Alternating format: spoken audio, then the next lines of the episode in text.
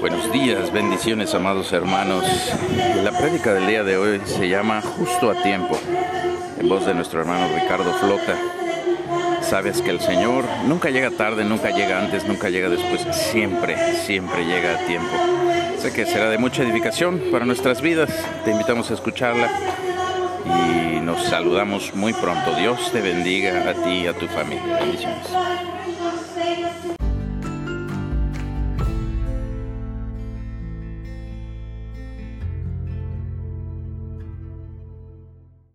Evangelio de Lucas capítulo 2, versículo 22 en adelante dice la bendita palabra del Señor.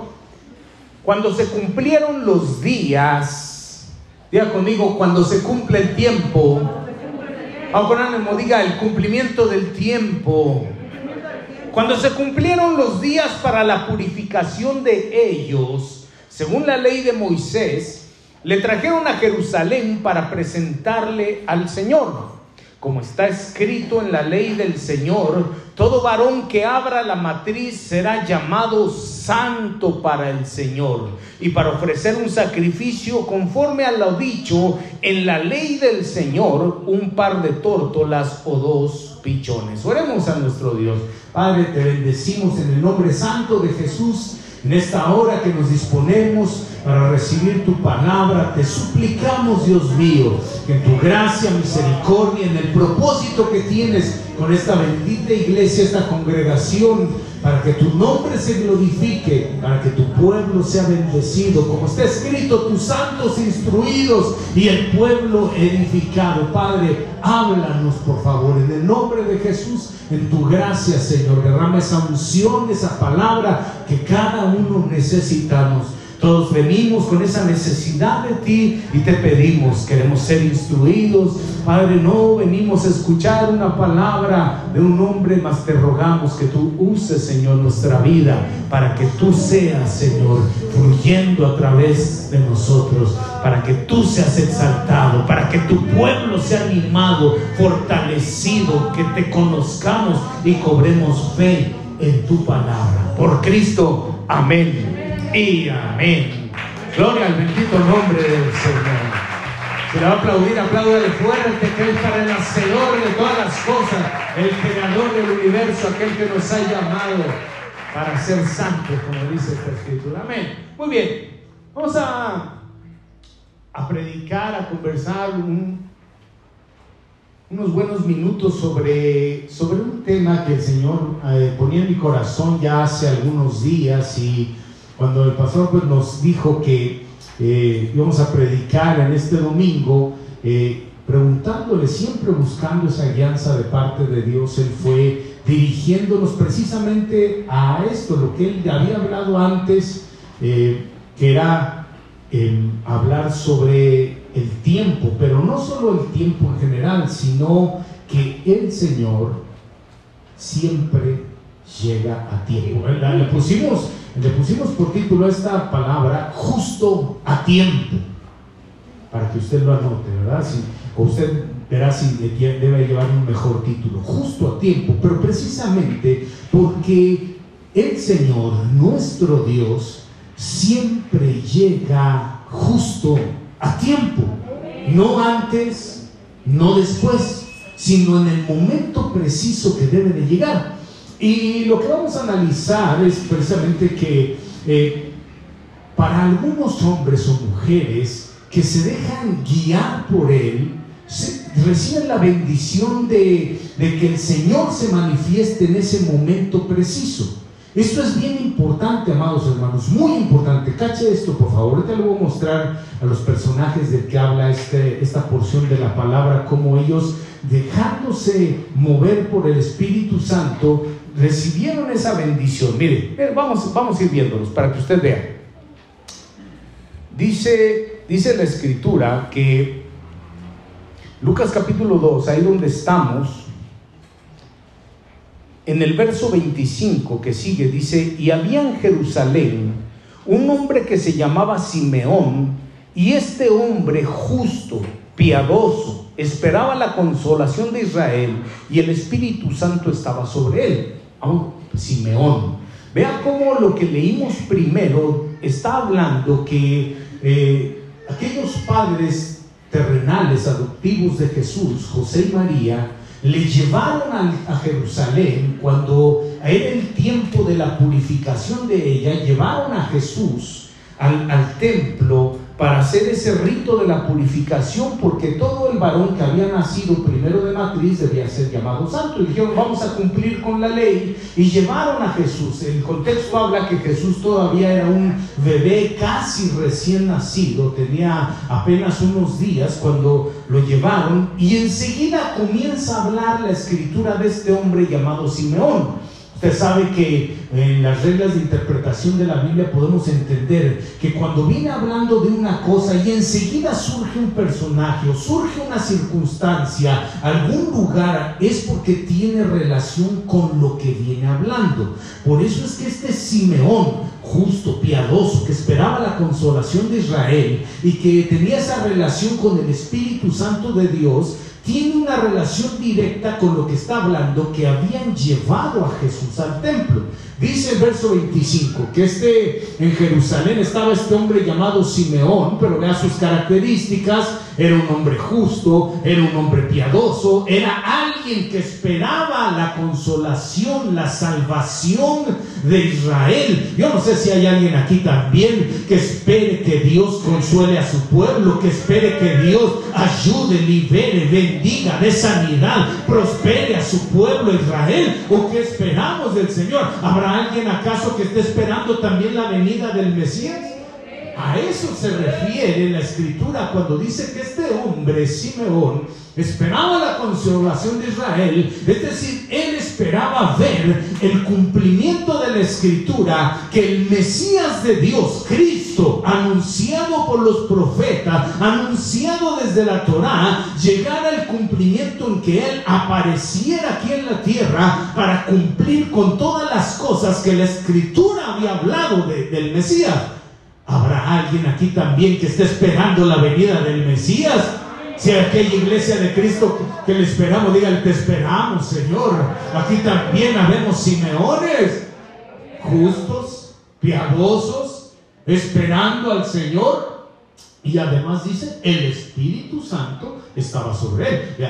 este hombre tenía presencia del Espíritu Santo estaba sobre él, verso 26, y por el Espíritu Santo se le había revelado, tenía revelación del Espíritu Santo, no solo que tenía el Espíritu con él y sobre él, sino que tenía revelación.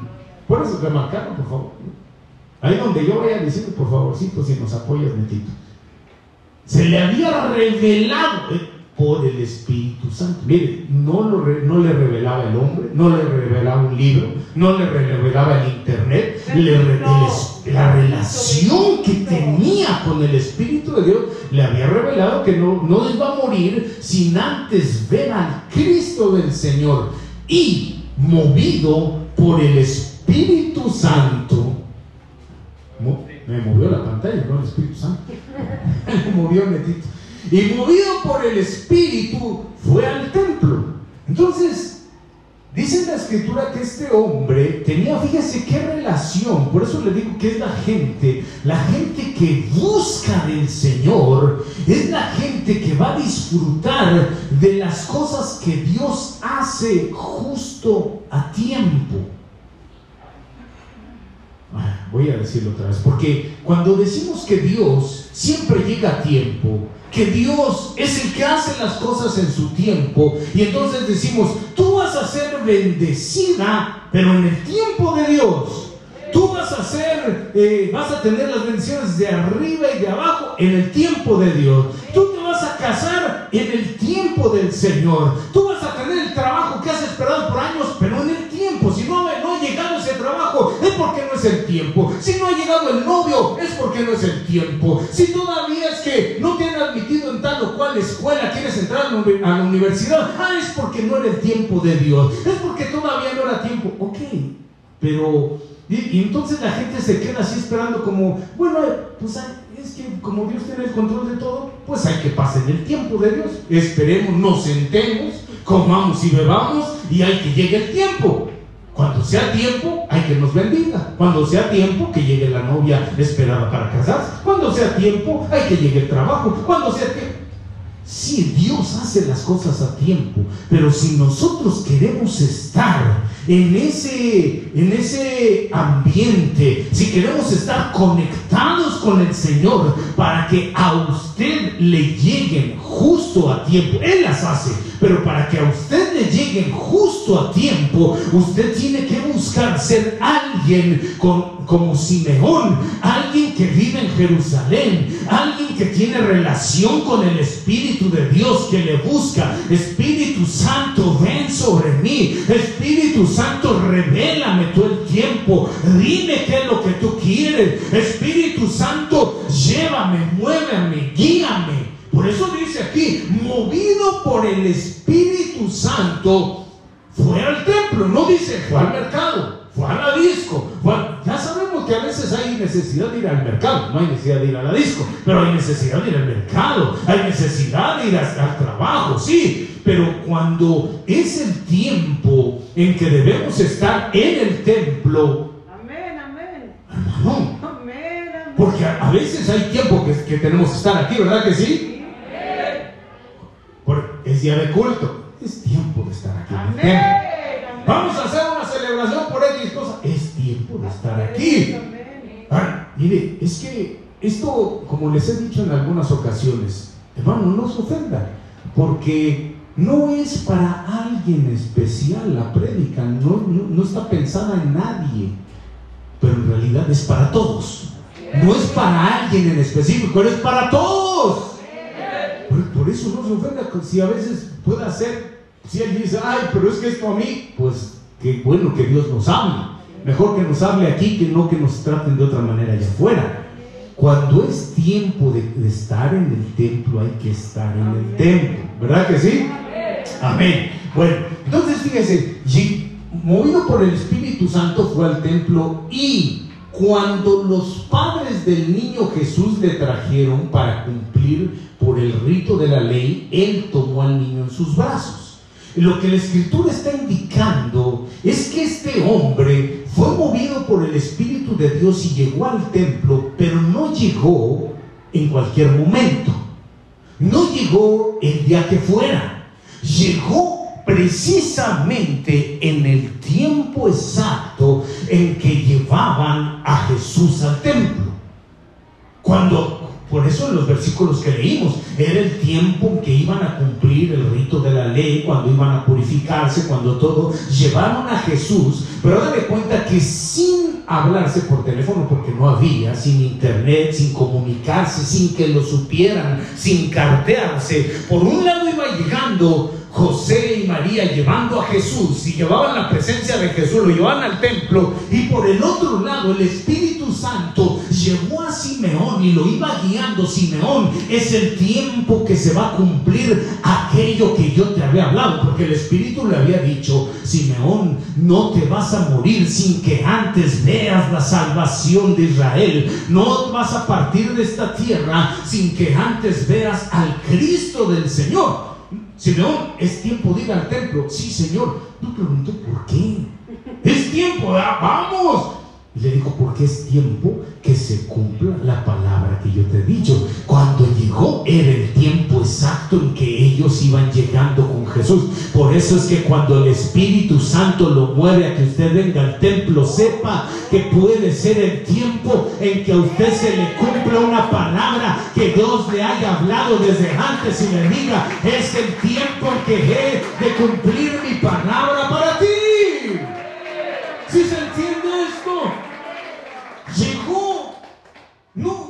No, por casualidad, Simeón. Por eso déjeme decirle, con temor de Dios y respeto se lo digo para usted que nos visita, para ustedes que están aquí, que vienen como si fuera una visita, que están empezando, que volvió a venir, no es una casualidad que está aquí. Yo sé que es el Espíritu Santo el que los ha movido para estar en este lugar, para que les hable una palabra y las cosas que Dios les haya dicho desde antes se cumplan. Alabado sea su bendito nombre. En un aplauso al Señor de la gloria. Dice la escritura que entonces lo tomó y dijo, ah, este es, este es el Cristo de la gloria. Llegó en el momento exacto. Le voy a leer lo que dice el código real, la versión del código real en este mismo Lucas 2.27. Dice así, y la presencia divina le impulsó, ¿a quién? A Simeón, le impulsó a ir al, al templo justo cuando entraban los padres del niño Yeshua para hacer por él conforme al rito de la Torah. O sea, justo cuando el, escuche, es que cuando el Espíritu Santo es el que guía, es el que mueve, es justo en el tiempo. Justo en el tiempo.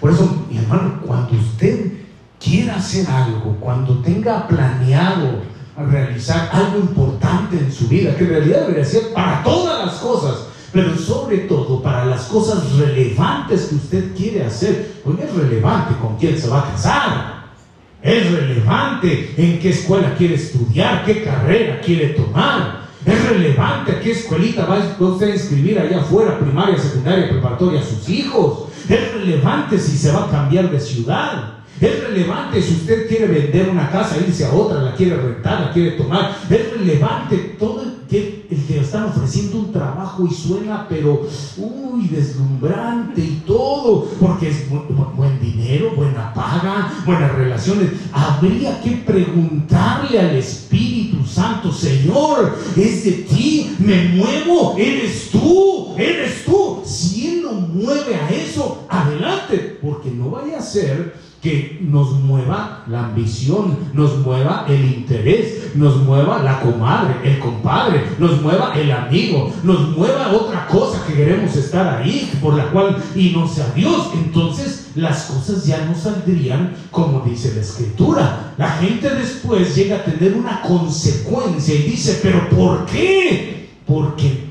no se deja mover por el Espíritu de Dios. Pero cuando lo hace guiado por el Espíritu Santo, entonces llega el cumplimiento de la palabra. Esa es la importancia. Por eso es que a veces se puede en una o en otra prédica insistir sobre esto. No se mueva por sus fuerzas. No se mueva. Pero si es Dios el que lo está diciendo, hágalo, no deje de hacerlo, porque llegando ahí, entonces habrá bendiciones de parte del Señor. Y no solo eso, sino que sigue hablando la escritura.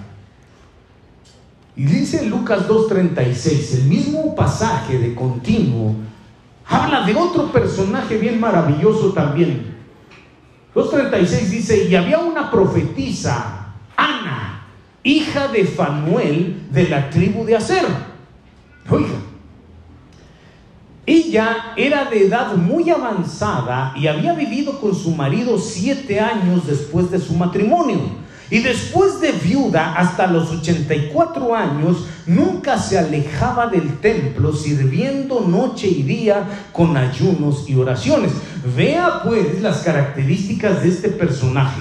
Ana era profetisa, tenía una identidad de hija, hija de Fanuel pertenecía a un lugar de la tribu de Aser. Es, decir, para que usted entienda, eh, usted es de ministerio llamada final, pero de poder para vivir. Tiene una identidad bien definida, porque era hija de Fanuel de la tribu de Aser. No es que era, ah, sí, soy de llamada final y ando rodando en todas las de llamada final.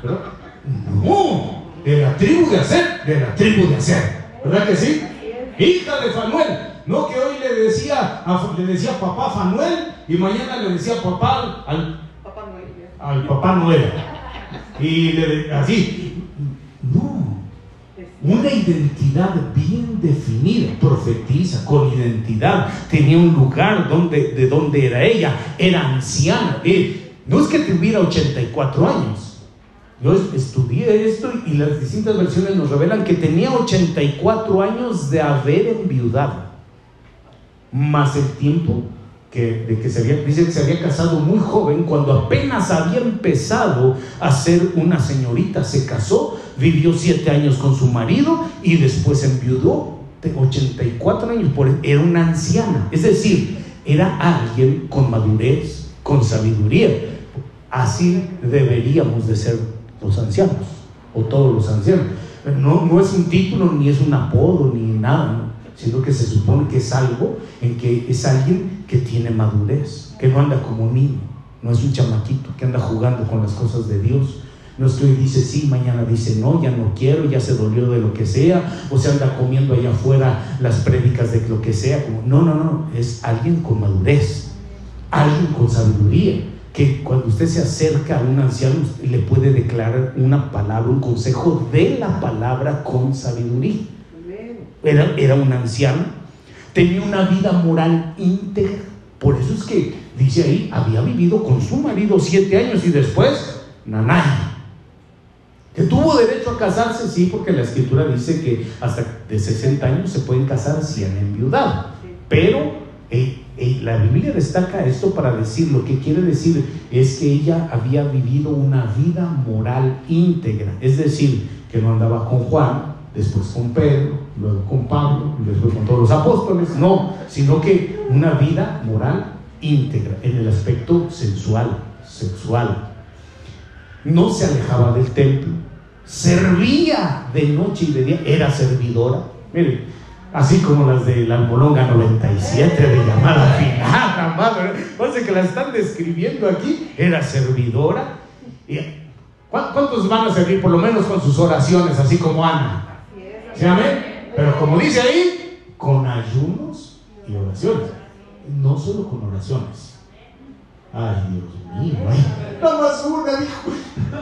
Ya no solo con oraciones, con ayunos y oraciones. Bueno, esta personaje llegó pues ahí al templo.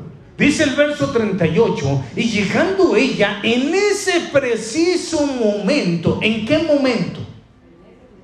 Llegó en el preciso momento en que José y María llevaban a Jesús al templo. Cuando Jesús llegó al templo, en ese preciso momento, cuando el Espíritu Santo le dijo a Simeón, Simeón ve, porque se te va a cumplir la palabra, y Simeón llegó también, llegó Jesús, llegaron sus padres, llegó el sacerdote, llegó Simeón, y en ese preciso momento llegó Ana también. A eso se refiere esa frase que dice, en ese preciso momento, daba gracias a Dios y hablaba de él. ¿De quién? Hablaba de, de Jesús, a quien habían llevado, quien estaba llegando al templo. En ese preciso momento hablaba de él y cuando llegó dijo, es él, es él, el que trae en los brazos, es él, del que he profetizado, es él. A Ana se le cumplió justo en ese momento, oiga, vio el cumplimiento de sus profecías. Así como Simeón, el Espíritu Santo le había revelado que no se iba a morir sin que antes viera al Cristo de la gloria. Oiga, hermano, eh, eh, pero así muy fuerte siento decirle que mire cosas que Dios le ha hablado. Créanla la profecía cuando es el Señor que ha hablado. Usted no se va a morir, no se va a ir sin que antes se le cumpla lo que Dios le ha hablado. Usted tiene muchas cosas todavía por hacer hacer muchas cosas por vivir. Dele gloria al Señor en esta buena tarde. A veces la gente dice, es que siento que ya me voy. Espérate. Y lo que Dios te ha dicho. ¿Acaso no Dios te ha dicho que todavía te, te, va a trabajar, que todavía te está procesando, que todavía tiene cosas para ti? Que algunos, no todos, si alguien acaso el Señor le haya dicho, ay, mira, te queda el último kilómetro, ah, eh, pues hay que santificarse, pedir perdón, pero esperemos en Dios que aquí no haya ni uno de esos. Pero si a usted le ha dicho, todavía vas a ver cómo voy a levantar tus hijos, voy a levantar tu vida, tu negocio, tu familia, usted no se va a ir sin que antes el Espíritu de Dios cumpla las cosas que le ha hablado. Alabado sea su bendito nombre. Dios cumple sus promesas. Simeón vio cumplida la palabra y Ana vio cumplida la profecía que había dado. Por eso, a propósito, la Biblia dice que ella era profetisa y que cuando lo vio justo en ese momento decía, es él del que yo he hablado. Oiga, qué precioso es. Mire, cuando alguien recibe una palabra de parte del Señor, una profecía, hermano, uno sabe cuando es de Dios, cuando el Señor te está hablando y te empieza a declarar. Mire, nada más porque Dios es bueno y no nos descubre aquí con todos los demás y no nos dice hasta lo que comimos ayer. Pero cuando empieza a decir, esto es lo que me hablaste, esto es lo, específicamente esto me pediste, yo te vi en tal situación, estaba, uno sabe que es Dios y Dios te dice, esto va a pasar. Qué bonito cuando uno recibe una, profecía, una profecía el, el profeta que está profetizando, pero muchas veces las profecías pueden ser así como de tiempo futuro nada más. Dios te dice que sí es el esposo que yo he escogido para ti en un tiempo a venir, yo te voy a levantar. Amén, amén, amén, amén. Ahí queda. Pero cuando llegue el tiempo en que se cumple, ¡oh! se cumplió la profecía, se cumplió la palabra, se cumplió no antes, no después, sino justo en el tiempo en que debía de cumplirse.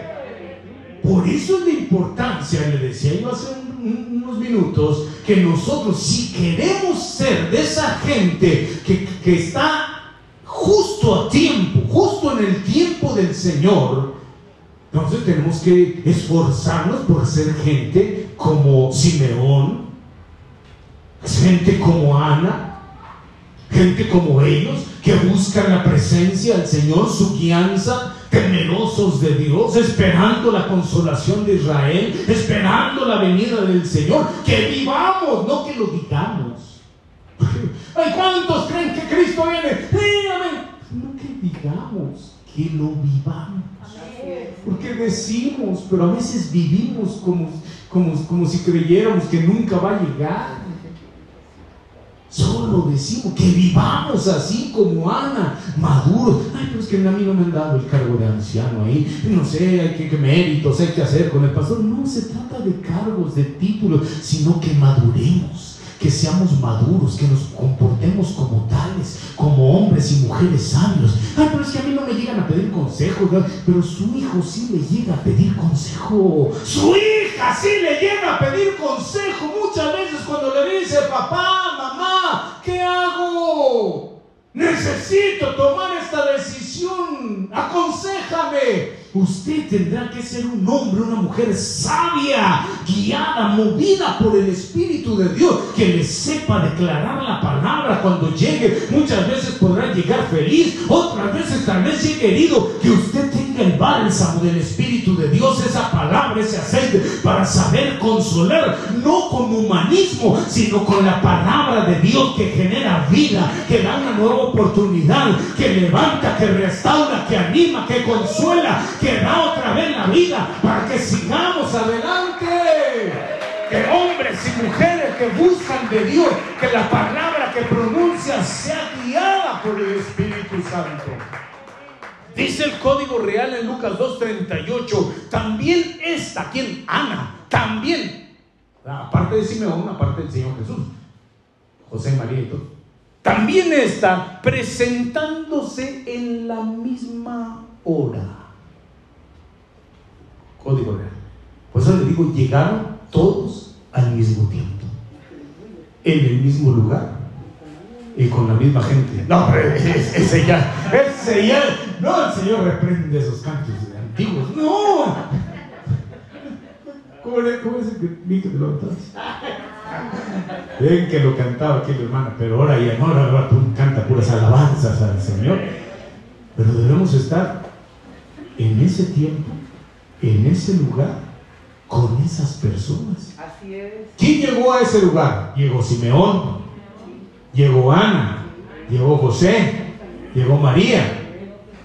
Pero el más importante, llegó el Señor.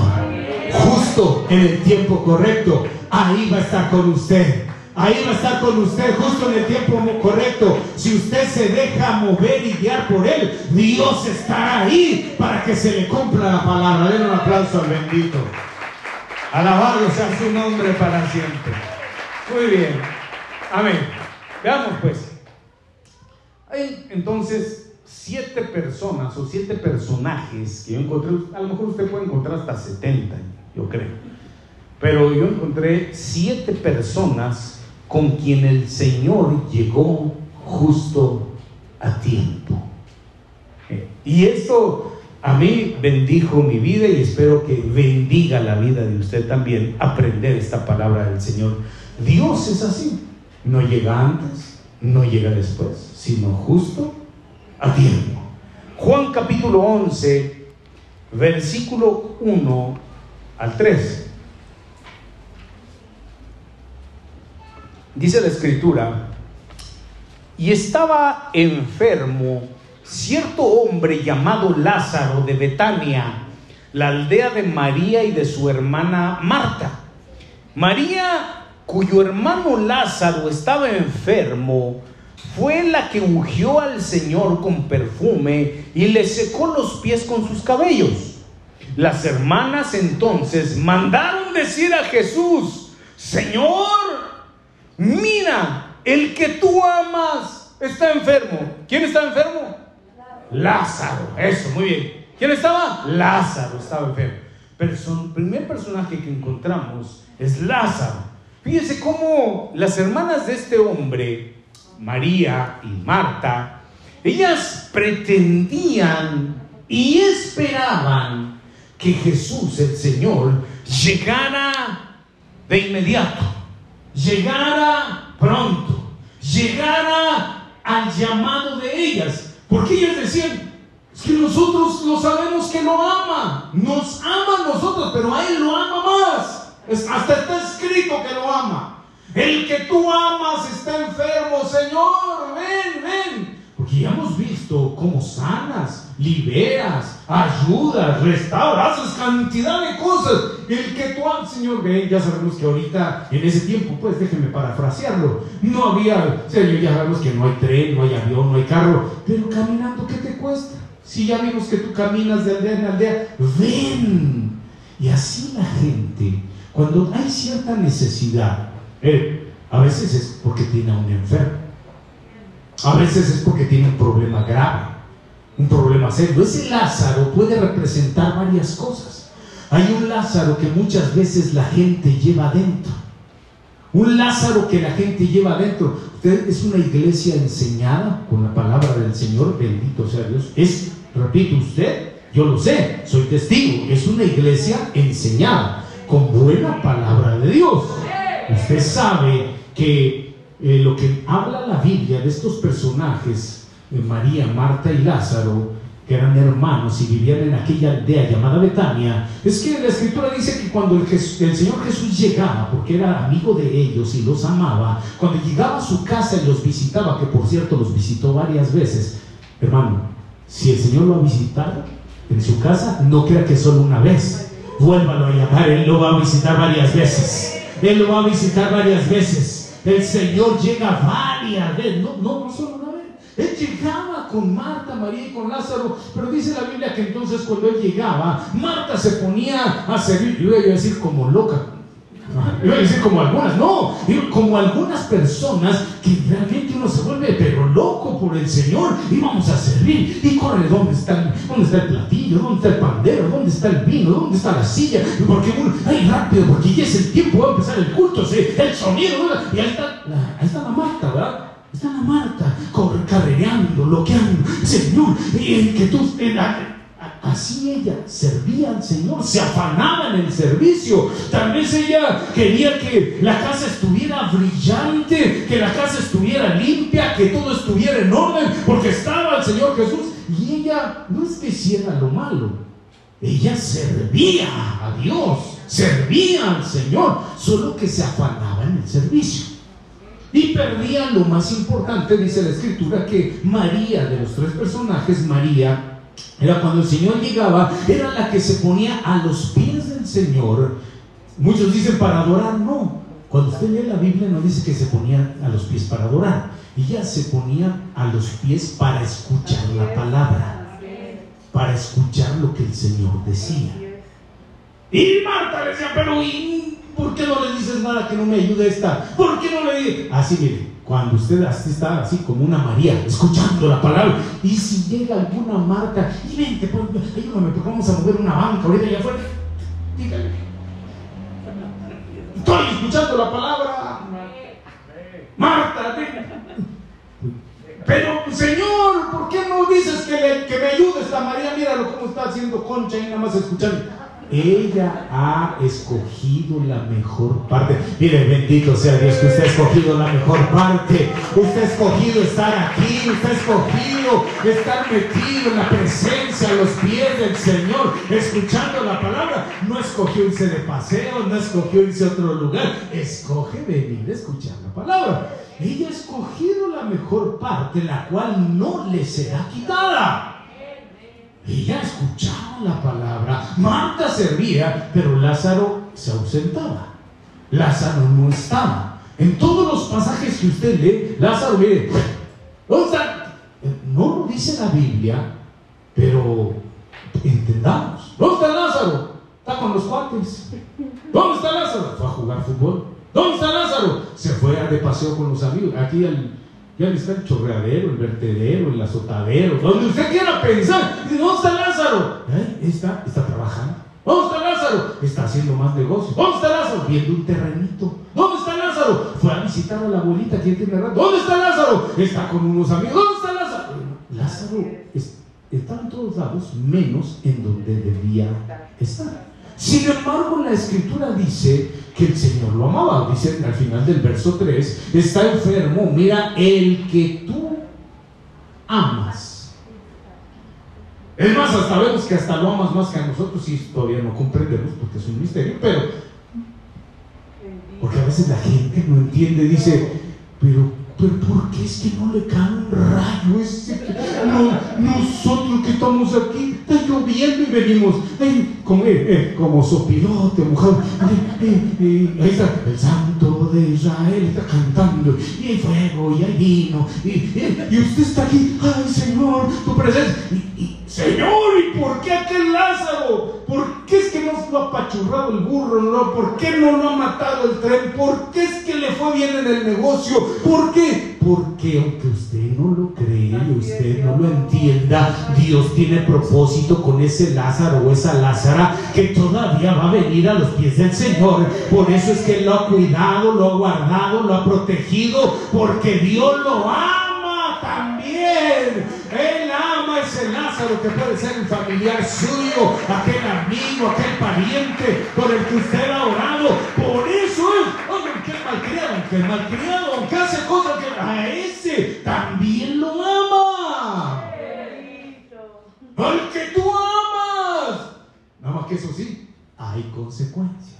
Ah, pues sí, no vas a pensar, si no, ah, vámonos de pachanga todos. No, hay consecuencias. Mire, se enfermó, no se enfermó Marta, no se enfermó María, porque aunque la gente no lo vea, siempre hay una mayor, mucho mayor bendición para el que le sirve, para el que le busca, para el que está a los pies, para el que escucha la palabra. Dios tiene más. Así es que Lázaro con todo y, que estaba enfermo y, lo amaba, pero se enfermó. Y que ve, Señor, ven, mandaron a llamar, ven porque está enfermo. Ellas esperaban que Jesús llegara, pero como decimos aquí, de volada, de inmediato, que el Señor dijera, ay, ay, ay Dios mío, estoy, ay, ay Padre, estoy, estoy alimentando estos cinco mil, estos cuatro mil, pero ah, Pedro, ahí, ahí, les terminas de dar tú el, pan y el jugo, el pescado, pues me voy a buscar a Lázaro. ¿Quién sabe qué esperaban ellos? Que estaba el pobre Gadareno ahí. Ay, ay, padre, mire, este Gadareno, ya le saqué como 30 mil demonios. ¡Ey! Juan, ahí le saca los otros 80. o sea, ellas esperaban que el Señor dejara lo que estaba haciendo por ir de inmediato al llamado de ellas. Así la gente cuando tiene el problema encima, en casa, en familia, algo importante. Dice, esto solo lo puede solucionar Jesús, porque por eso lo llamaron. Ellos tenían entendimiento que solo el Señor Jesús podía hacer algo por aquel hombre llamado Lázaro. Solo Él. Nadie más podía hacerlo.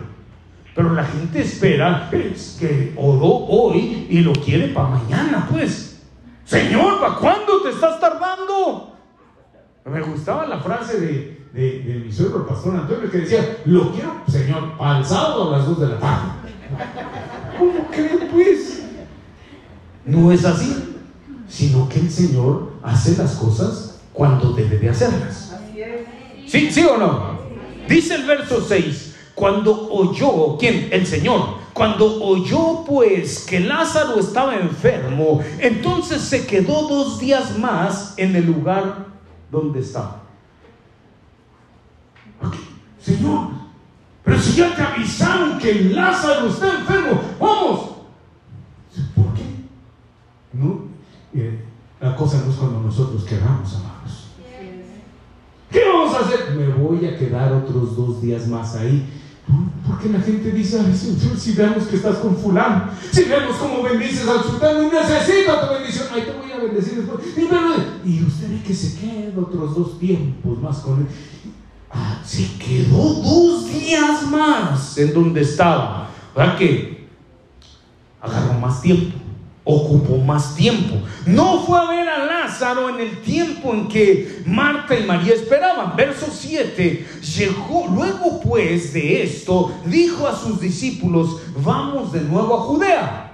Señor, pues si te están diciendo que es para Betania y tú quieres jalar para Judea, ya te quedaste días, está enfermo. Casi, casi le dice el Señor, acuérdate por favor que ahorita no hay tecnología avanzada como va a haber en el 2021. No hay. Si tú no llegas, quién sabe si encontramos a Lázaro. Dos días te quedaste y ahorita en vez de ir, jalas para otro lado. Vamos para Judea. Y ocupó más tiempo. Bien, usted sabe la historia porque lo que le vengo a predicar son historias bíblicas que usted ya conoce. Tal vez lo que no hemos comprendido son estos ciertos puntos misteriosos y escondidos que están ahí. Verso 7. Llegó pues Jesús, cuando llegó a Betania, perdón, verso 17, después de toda la historia, cuando se fue a Judea y estuvo otros días más, y dijo, ahora sí ya sé que Lázaro está dormido. Ay, se durmió Lázaro, dijeron los discípulos. Sí, yo lo voy a despertar. Ah, pues si está dormido, eh, pues ahí vamos después, vamos por otro pueblo. No, está muerto, pero lo voy a resucitar. Ahí si está muerto, ya para qué vamos. Verso 17. Cuando llegó pues Jesús y halló que yacía cuatro días que Lázaro estaba en el sepulcro. Eh, hasta que Jesús llegó. Pero de que llegó, llegó. De que llegó, llegó. Verso 21. Y Marta dijo a Jesús, imagínense por favor, pongan conmigo su pensamiento que Lázaro ya se había muerto. Y cuando Jesús va llegando con los discípulos y Marta lo sabe y sale al encuentro de Jesús y Marta con su hermano ya muerto, Marta enlutada, Marta llorosa, Marta quejosa, quejumbrosa y le dice el verso 21, Marta dijo a Jesús, Señor, si hubieras estado aquí, mi hermano no habría muerto. Verso 32. Cuando María llegó a donde estaba Jesús, al verle, se arrojó a sus pies diciéndole, Señor, si hubieras estado aquí, mi hermano no habría muerto. El verso 37 dice que los que estaban ahí, la bola que estaba ahí también dijeron, si hubiera estado aquí, hubiera evitado también que se muriera. Es decir, escuche, a los ojos humanos, Jesús llegó después del tiempo en que era necesario. A los ojos humanos, Jesús había llegado después del tiempo, correcto. Pero a los ojos de Dios llegó en el tiempo exacto. A los ojos del Señor llegó en el tiempo correcto que debía llegar. Uno de los primeros versículos de este capítulo declara cuando le dijeron, Señor, el que tú amas es el que está enfermo. Y, el Señor declaró, hay un versículo ahí al principio donde dice el Señor, esta enfermedad no es para muerte, sino para gloria de Dios, para que el Hijo del Hombre se glorifique. En los primeros versículos del capítulo Y entonces lo que, lo que quiero que comprendamos aquí es que cuando Marta le dice, Señor, pero si ya, ya tiene cuatro días, vamos a, ¿dónde lo pusieron María? ¿Dónde lo pusieron, ¿dónde está el sepulcro? Vamos para que lo veas. Llegaron a donde estaba el sepulcro y el Señor viendo aquella situación, como ni Marta la servidora, ni María la que aprendía la palabra, ni los judíos, ni los discípulos, nadie había comprendido realmente.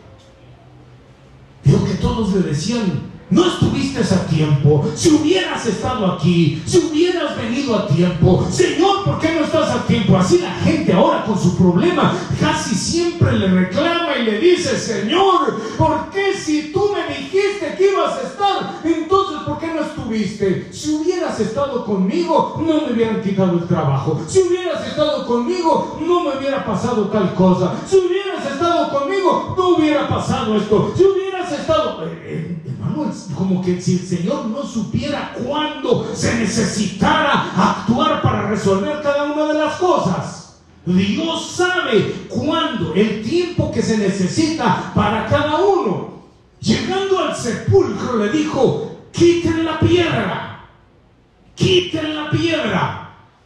Y Marta le dijo, Señor, pero ¿cómo la vamos a quitar si hace ya cuatro días que murió? ya lleve. Ya se descompuso el cuerpo, ya, ya, ya está en estado de descomposición, ya lleve, ya apesta el cuerpo. No, Señor, ¿qué vas a hacer? Quiten la piedra. Este es el tiempo correcto. No, por favor, el, el verso que tenías, Netito. Este es, el, este es el tiempo exacto, porque lo que él había declarado en el verso 4 dice que cuando Jesús oyó que Lázaro estaba enfermo, dijo, esta enfermedad no es para que se quede en la muerte, sino para la gloria de Dios, para que el Hijo de Dios sea glorificado por medio de ella. Si Jesús hubiera llegado de inmediato, cuando Lázaro estaba todavía enfermo y Jesús lo toca, le da una palabra y lo sana, entonces hubiera sido una gloria así de, ah, gloria a Dios, se le quitó la calentura. Oh, gloria a Dios, que ya oramos por la siervita. Ay, tenía un dolor en su uña. Padre, en nombre de Jesús, bendice, Señor, ayuda esa uña que se quite. Ah, aleluya, se quitó. Gloria a Dios, porque por todas las cosas, ¿verdad? Gracias a Dios por una uñita, por una enfermedad. ay, es que por un raspón. Aplíquelo a su trabajo, a su vida personal, a su familia. El problema que tenga cuando todavía es un problemilla, pero gloria a Dios, el Señor llegó, aleluya, sigamos como estamos. Gloria, el Señor, pues, Él llega, cuando le decimos, Él llega. Aunque Lázaro, Lázaro puede seguir allá echando eh, campo y todo, vete Lázaro de excursión. Ya sabes que cuando te enfermas, si te duele algo, rápido lo llamamos y ahí está. No, si hubiera llegado cuando lo llamaron, hubiera sido una cosa muy diferente. Aunque las personas pensaban, no estuviste a tiempo, Señor. No, no estuvo en el tiempo que ellas pensaban para lo que ellas querían que el Señor hiciera porque ellas querían que lo sanara. Dios siempre tiene planeado hacer algo más grande con aquellos que le buscan. Siempre tiene planeado hacer algo más grande y más poderoso con aquellos que le invocan. Sabemos que este problema no se puede resolver sino solo con Jesús. Señor, te llamamos, Señor, te invocamos. Y si no llega en el tiempo que usted espera, sepa que si usted cree, eh, por eso Marta, tú crees, sí creo, y sepa que Él va a llegar y no solo lo va a levantar de una enfermedad, sino que como está escrito en la palabra, le dijo, Lázaro, ven fuera. Y aquel muerto, aquel que estaba muerto, volvió a la vida. Aquel del que se había pensado, ya no hay nada por hacer, volvió a vivir. No sé si comprende esta palabra. Cuando usted piensa que ya no hay nada por hacer, cuando piensa que el tiempo ha pasado, que el Señor no lo hizo, cuando usted creía, Dios llega, el Señor llega justo a tiempo. Alabado sea su bendito nombre. Que se han levantado los Lázaros, que se han levantado, oiga. Ese Lázaro que muchas veces llevamos dentro. Ese Lázaro, mi hermano, no está muerto, sino que el Señor lo resucita. Por eso es que cuando empieza el capítulo siguiente, resucitó el Lázaro, salió. Mire, el Señor resucita a tiempo. Y dice que salió, pero estaba atado. Discípulos, desátenlo, dice ahí el versículo. El Señor, de, porque muchas veces usted dice, ay, sí, ya resucitó Lázaro. Es decir, ya se congrega, ya vive, ya aceptó a Cristo, ya, ya no sigue muerto, porque dice la Escritura que antes nosotros estábamos muertos en los delitos y pecados, espiritualmente muertos. Vivo en la carne, pero muerto en el Espíritu. Porque mire, sin conocer del Señor, sin conocer de la vida, Él es resurrección y la vida. Cuando llegara el tiempo que la gente se muere sin Cristo, Usted sabe a dónde se va su alma. Para dónde. Pero cuando llegó ese soplo, esa vida de Dios, Señor, sí, despertó el Lázaro, resucitó, viene la vida, nada más que viene atado. Salió atado de pies, de manos, en el sudario, en su cabeza. Mira, ataduras en el caminar, ataduras en las obras, en las cosas que hace, ataduras en la visión, ataduras en, toda la cabeza, en los pensamientos. Por eso es que, ay, ¿por qué si ya viene, ya se congrega y sigue con esos pensamientos? Sigue hablando igual, sigue pensando lo mismo, sigue mirando de la misma forma, no se le quita, sigue escuchando, no se le quita su vicio, que la droga, no el chisme, su vino se le que todavía tiene ataduras. Pero en el tiempo correcto, también le dijo, desátenlo, así como resucita a tiempo, también desata a tiempo. Después dice la escritura, capítulo siguiente, que Lázaro estaba a la mesa con Jesús. Si él hubiera llegado nada más para sanarle su gripa, en la próxima que llegara Jesús, ¿dónde Lázaro? Eh, un poquito más para allá de donde antes se, congregaba. Pero cuando muchas veces Dios nos permite llegar quizás a un extremo, pero no es porque Él no escuche, no es porque no atienda en el tiempo correcto, sino porque Él ve más allá que va a ser una obra, una obra gloriosa con el Lázaro. Dele gloria al Señor en esta buena tarde. Alabe su santo nombre porque Él siempre llega a tiempo. Amén. Dice el Evangelio de Marcos capítulo 5, verso 22. Ustedes lo saben.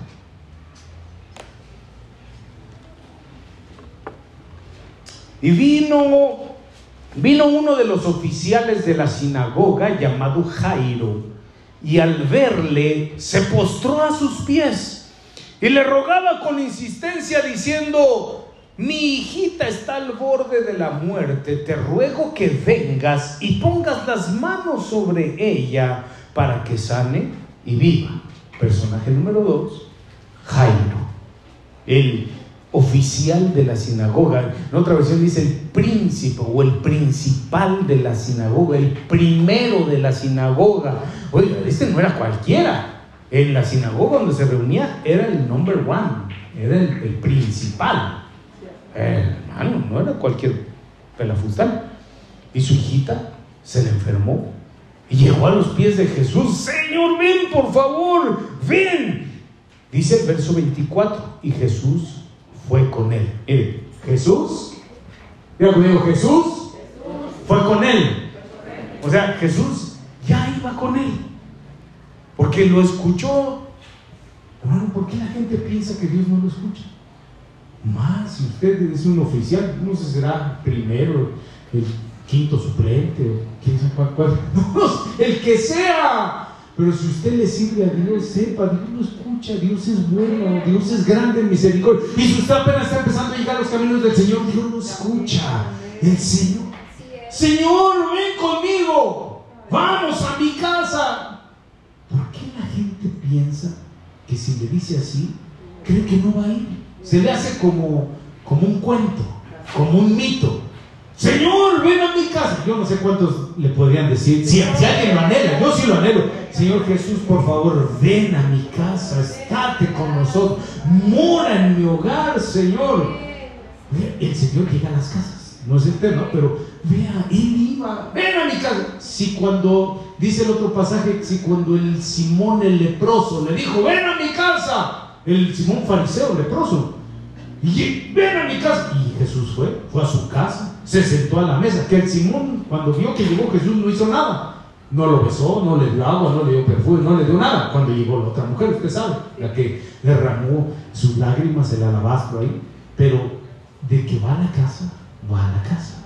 Si usted le dice, Señor, ve, Él va. Jairo le dijo, ven, te necesitamos.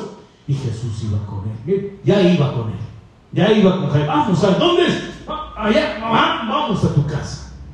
Ahí iba con él. Y Jairo, hermano, usted yo creo que si los conocedores de la palabra, los que meditan en ella, los que se esfuerzan por estar meditando, o es su deleite estar en la palabra, ¿qué ha, usted meditado de esto? ¿Qué ha investigado?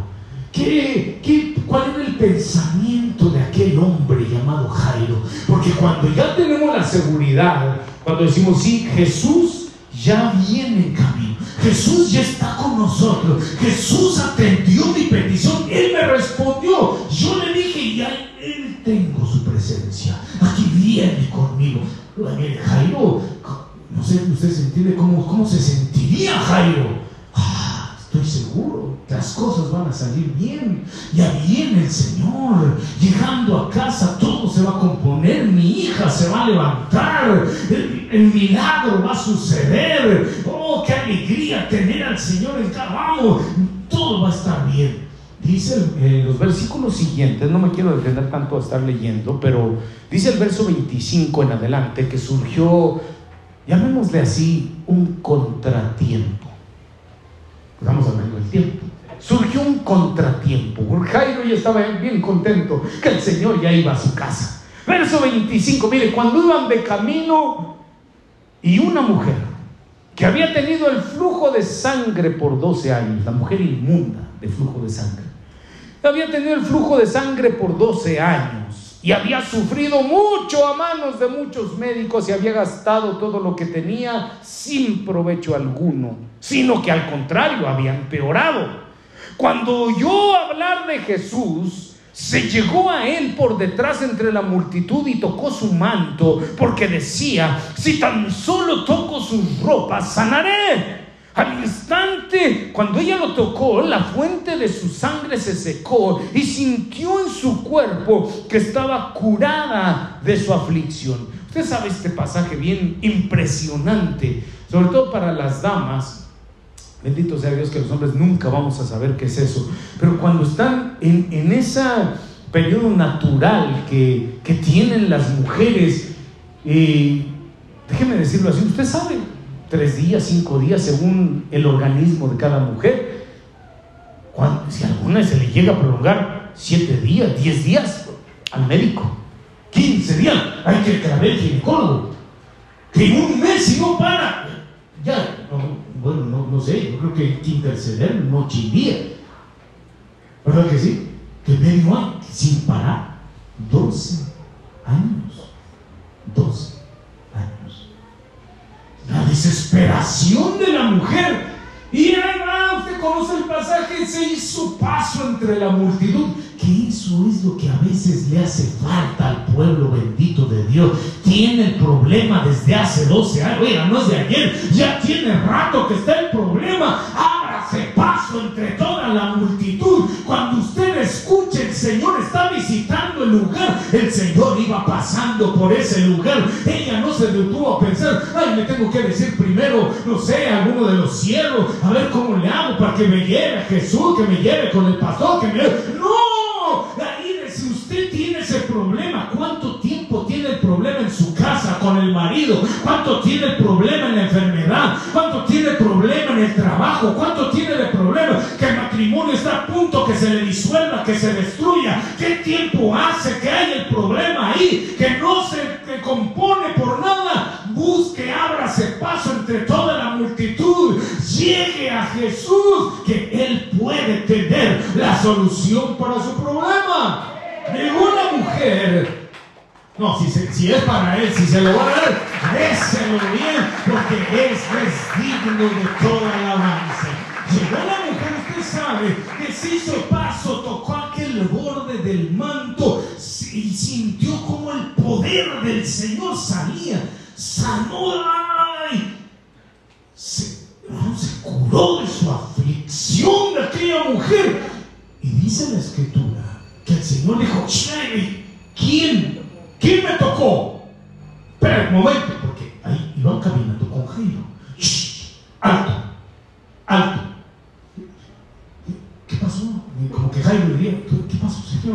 ¿Qué pasó si, si vamos a mi casa? No, alto. ¿Quién me tocó? Ay, yo no sé. Pedro, ¿quién me tocó? Porque con Pedro era todo el asunto. Ay, Señor, dice el pasaje paralelo, si la multitud te, te agolpa y, todo, y un montón te van ahí. No, alguien me tocó de una manera especial. ¿Sabe? Porque la multitud puede ser que se acerque siempre al Señor, pero el que está necesitado, como aquella mujer, lo hace de una manera tan desesperada, tan humillante quizás, que es diferente. No, no, no, este toque fue diferente. A ver, ¿quién? Investígate entre toda la bola aquí, ¿quién? Y cuando por fin dice la escritura que ya pues, la mujer se vio descubierta, estamos hablando del tiempo ¿Qué tiempo se llevó? Ah, cuando, si está aquí toda la congregación, y, imagínense, Dios libre, pero es un ejemplo. ay, Dios mío. Ella se perdió el celular aquí del hermanito. Es un celular de iPhone 18. 18, versión moderna, alto impacto, resistente, todo camino. ¿Quién lo agarró? ¿Y de aquí? A de aquí a que alguien confiese. Hermanos, de aquí nadie sale si no aparece ese celular. Es un ejemplo. No, no, ya, pues ya que rápido que algunos empezaron a hacer movimientos así. No, no, no, no. Nadie sabe, hasta que se sepa quién. ¿Qué tiempo nos tardaríamos en que, no, tiene localizador, tiene el GPS? ¿Qué tiempo se llevaría? ¿Qué tiempo se llevó para que la mujer dijera, ay, me vi descubierta? Y Jairo sudando, Señor, no decía nada, no decía nada, pero ¿cómo estaría su corazón? Mi hijita está enferma, Señor, mi hijita, ay, ay, ay. Que al baño, no, ay, ¿cómo estaría el corazón de aquel hombre? Y la mujer dice en la escritura que, que entonces Ah, tú fuiste. Dice que entonces ella le tuvo que contar. Me llamó la atención porque el pasaje no dice como que le dijo, ah, pues sí, yo soy este, el que, la que estaba enferma. No, sino que dice el verso 33, entonces la mujer temerosa y temblando, dándose cuenta de lo que había sucedido, vino y se postró delante de él y le dijo toda la verdad toda la historia. Imagínense. hermano, una mujer, 12 años, que no se podía acercar a nadie porque estaba inmunda, según la ley de la escritura, inmunda, no, no podía platicar con nadie. El que había sido su marido se había librado 12, no, pero no la había tenido 12 años escuchándola. Y ella le dijo, Señor, soy yo. Ahí te va toda la verdad. Y empezó aquella empezó a contar la historia. Así, no, se ofenda, pues, le digo, por favor, sí, pero eh, a yo aprendí eso del siervo, el apóstol Otto, pues, mire, esto es científico lo que le voy a decir, no, no es científico. Eh, los seres humanos, por ejemplo los hombres, en el día tenemos un promedio de decir 20 mil palabras. 20 mil palabras. Las mujeres 30 mil. ¿Cómo era? ¿Sí? 30 mil. No, el hombre 20 mil, las mujeres 30 mil. Ya si quiere estar satisfecha, 50 mil. si quiere quedar bien contento. Bueno, ¿cuánto? El punto es, ¿qué tiempo ocupó la mujer en contarle toda la verdad, toda la historia? Porque usted sabe cómo la cuentan, ¿verdad? No es, Señor, estuve enfermo, estuve 12 años así, pero supe que estabas aquí, toqué tu manto y mira, gloria a ti, gloria para allá. Ah, no, ah, fíjate que Que yo cuando era niña, pues así como mi mamá me contaba y que... Y sí, ya cuando crecí, que empecé, pues ya de señorita y toda la cosa. Y después, mira lo que... 12 años. Y dice la escritura que cuando, cuando ya le contó toda la verdad, llegó por ahí un hombre que dice, verso 35, mientras estaba todavía hablando, vinieron, porque no paraba de hablar, mientras estaba todavía hablando, vinieron de casa del oficial de la sinagoga diciendo, tu hija ha muerto. ¿Para qué molestas al... Otra versión dice, ya no molestes al maestro ya que no vaya a tu casa, ¿para qué? Miren, esto es lo que le vengo a decir de parte de Dios. Aunque los hombres te digan que ya no hay tiempo para tu casa, aunque los hombres te digan que ya no hay tiempo para tus hijos, tú sigue insistiendo, lleva a Jesús a tu casa porque Él es el remedio, Él es solución, Él es el que va a levantar a tus hijos. Dele gloria a Dios en esta tarde, aunque llegue el consejo, aunque haya gente que te diga, ya para qué lo lleva, mira, tu hijo ya está en la droga, tu hijo ya está en el alcohol, tu hijo ya se fue con una perdida, tu hija ya se no sé qué, ya salió embarazada, ya para qué lo llama, ya para qué ora, ya para qué hay una, no le haga caso, todavía hay esperanza si el Señor llega a su casa, Dios tendrá propósito, dele gloria al bendito que vive para siempre. No deje de llevar a Jesús a su casa. Le decían, ya no vale la pena, ya no es tiempo, ya se pasó el tiempo, tu hija ya murió. Lo bueno es que Jairo no hizo caso a esas voces que le decían eso. Él se dirigió a Jesús, Señor. Mira lo que están diciendo. No temas, le dijo. Solo cree, cree solamente. Y entonces, hermano, hermano, no tema. Los hijos que usted cree perdidos, Dios los tiene en su mano para levantarlos en el tiempo oportuno que Dios ha designado para ellos. Alguien recibe esta palabra de parte de Dios. Que tu hijo está en las manos del Señor. Esa hija está en las manos del Señor. Él le dijo, vamos. Usted sabe la historia, llegó el Señor a la casa de Jairo y dice que habían unos burladores, se burlaban y decían, ay, míralo, ahí viene, ahí viene, porque llevó a Pedro, a Juan, a Jacobo, los demás dijo, no, los demás que no vayan. Pero dice que habían unos burladores, ahí por favorcito este, y se burlaban, ¿eh? Que según que trae la, miren, Jairo, tanto servir, tantos años tantos años sirviendo en la sinagoga. Porque así es la gente, los burladores.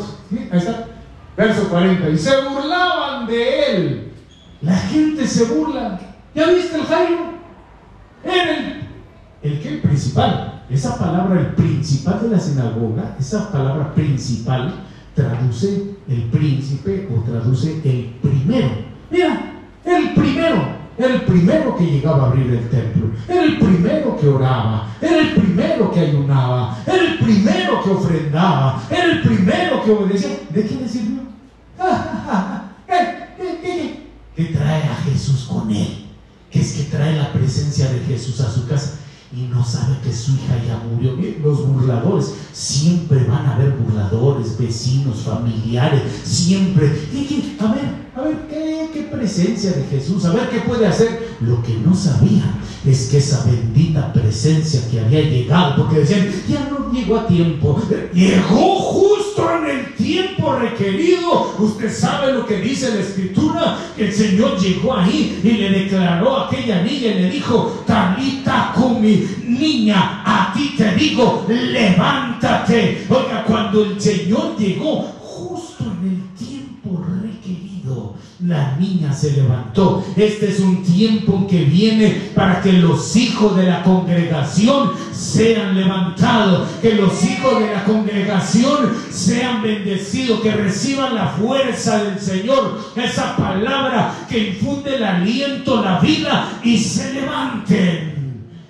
Tanto tiempo la niña que estaba con ese dolor, con esa dolencia, porque hay hijos que han estado así, tal vez por mucho tiempo, llenos de dolor, de sufrimiento, dolor en el corazón, en el alma, tal vez no físicamente, sino por las cosas que han vivido. Pero este es el tiempo en que el Señor llega para levantarlo, para hacer de ellos una nueva criatura, para darles una nueva oportunidad. Hijo, el Señor le dice, los voy a levantar. Es el tiempo que Dios levanta a los jóvenes, los adolescentes, para que se levanten a servirle con nuevas oportunidades de parte de Dios. Den un aplauso al bendito.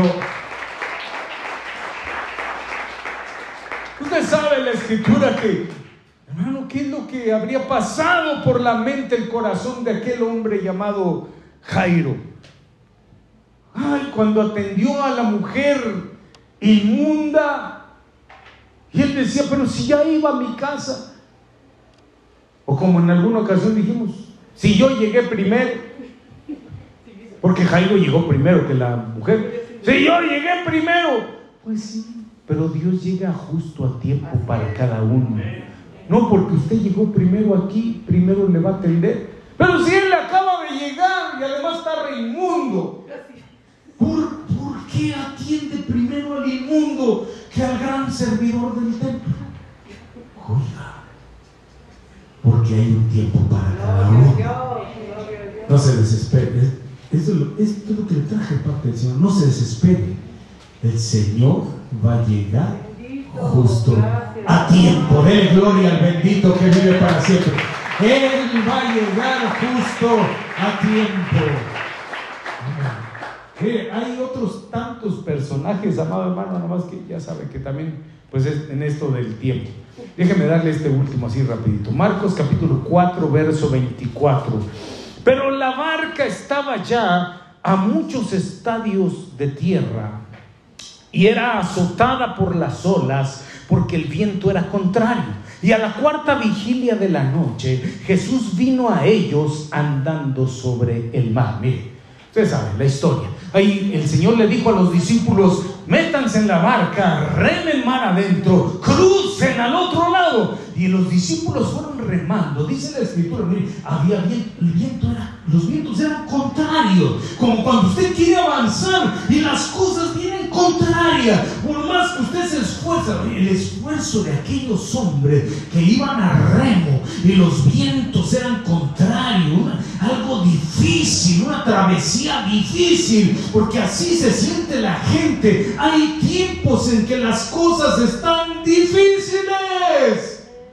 Por más que usted se esfuerce, que reme, mire, las olas azotaban aquella barca, los vientos soplaban, era una tormenta. Ellos pensaban tal vez que ya no iban a llegar al otro lado, que no iban a llegar al destino que el Señor les había dicho que tenían que llegar. Y dice que como a la cuarta vigilia de la noche, que nos favor. Como a la cuarta vigilia de la noche, ¿no tomaste el verso? Es Marcos 14, 24 y 25. A propósito dice la escritura esto, refiriéndose al tiempo en que llegó Jesús. ¿Por qué no, hermano? ¿Por qué no llegó en la primera vigilia de la noche? ¿Por qué no llegó en la segunda vigilia? La primera vigilia, usted sabe que es de 6 a 9, luego la segunda de 9 a 12, la tercera vigilia de 12 a 3 y la cuarta vigilia de 3 a 6 de la mañana. O que el Señor llegó entre las 3 y las 6 de la mañana, cuando llegó andando sobre el mar. Pero era el tiempo en que las olas más fuertes azotaban aquella barca, los vientos, hermano, como que querían destruir aquella embarcación. No podían. ¿Por qué no llegó antes? Porque muchas veces la gente dice es que ya llevo mucho tiempo esforzándome. Yo he querido hacer. El Señor le dijo, ve, cruza al otro lado. Y la gente dice, es que yo me he esforzado en, obedecer lo que el Señor me dijo. Me dijo, súbete a la barca, estoy en la barca. Es decir, vengo, me congrego, le hablo a mi familia de ti. Estoy en la barca, soy tu discípulo. Me dices que vaya al otro lado, donde tú me digas, yo obedezco. Tú me dices, salta, salto. corre, corre, hago lo que sea. ¿Y por qué es que ya tanto tiempo?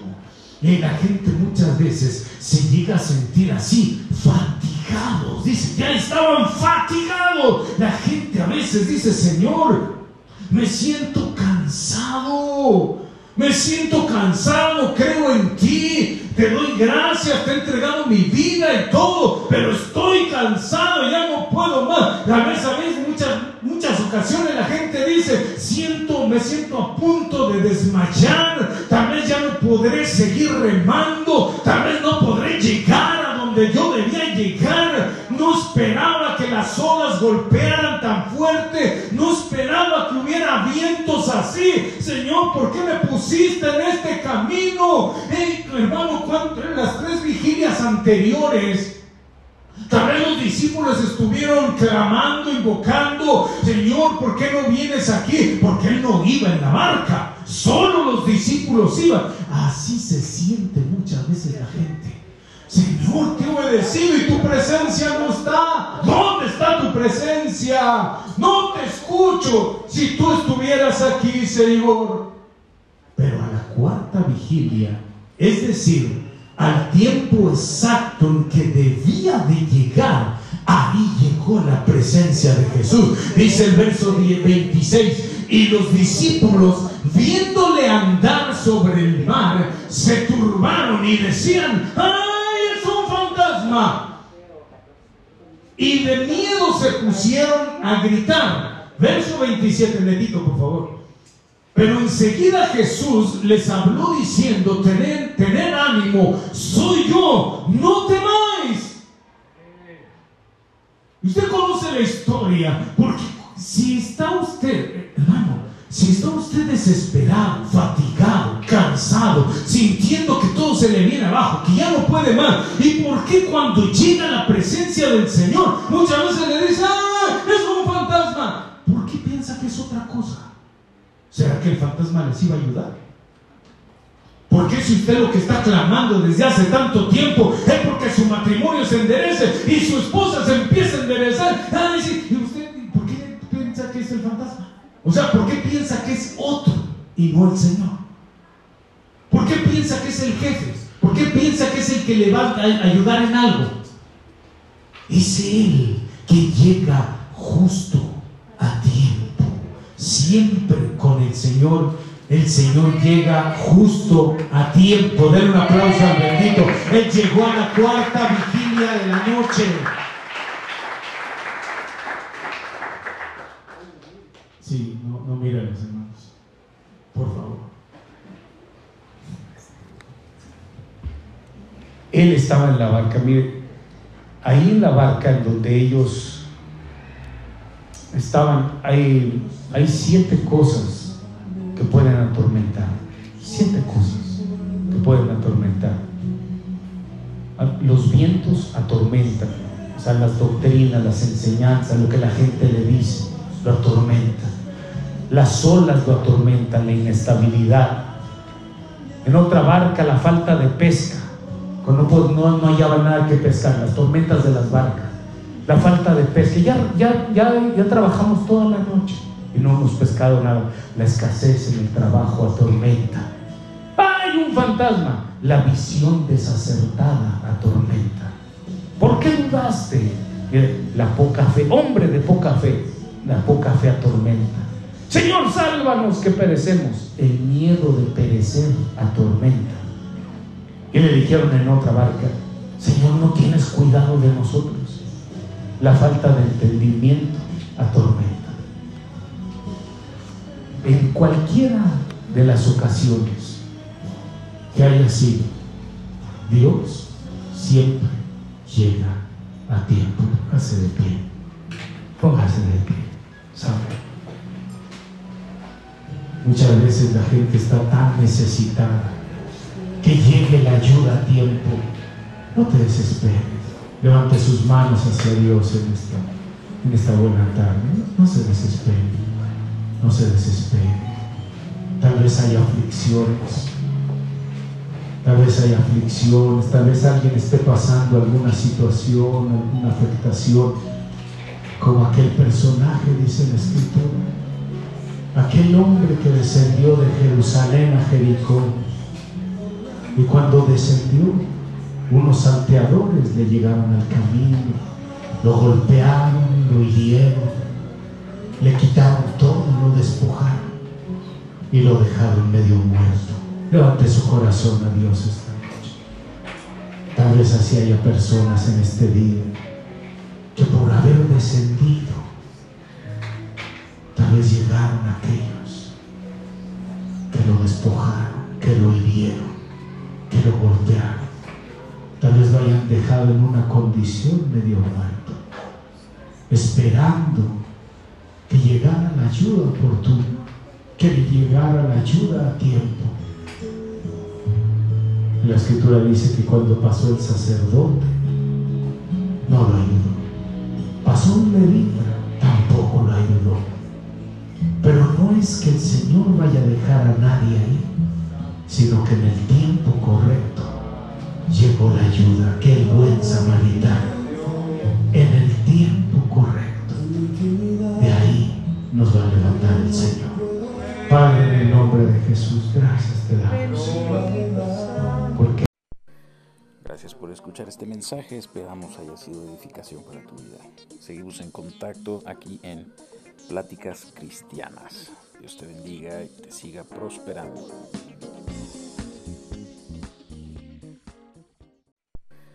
Gracias por escuchar este mensaje, esperamos haya sido edificación para tu vida. Seguimos en contacto aquí en Pláticas Cristianas. Dios te bendiga y te siga prosperando.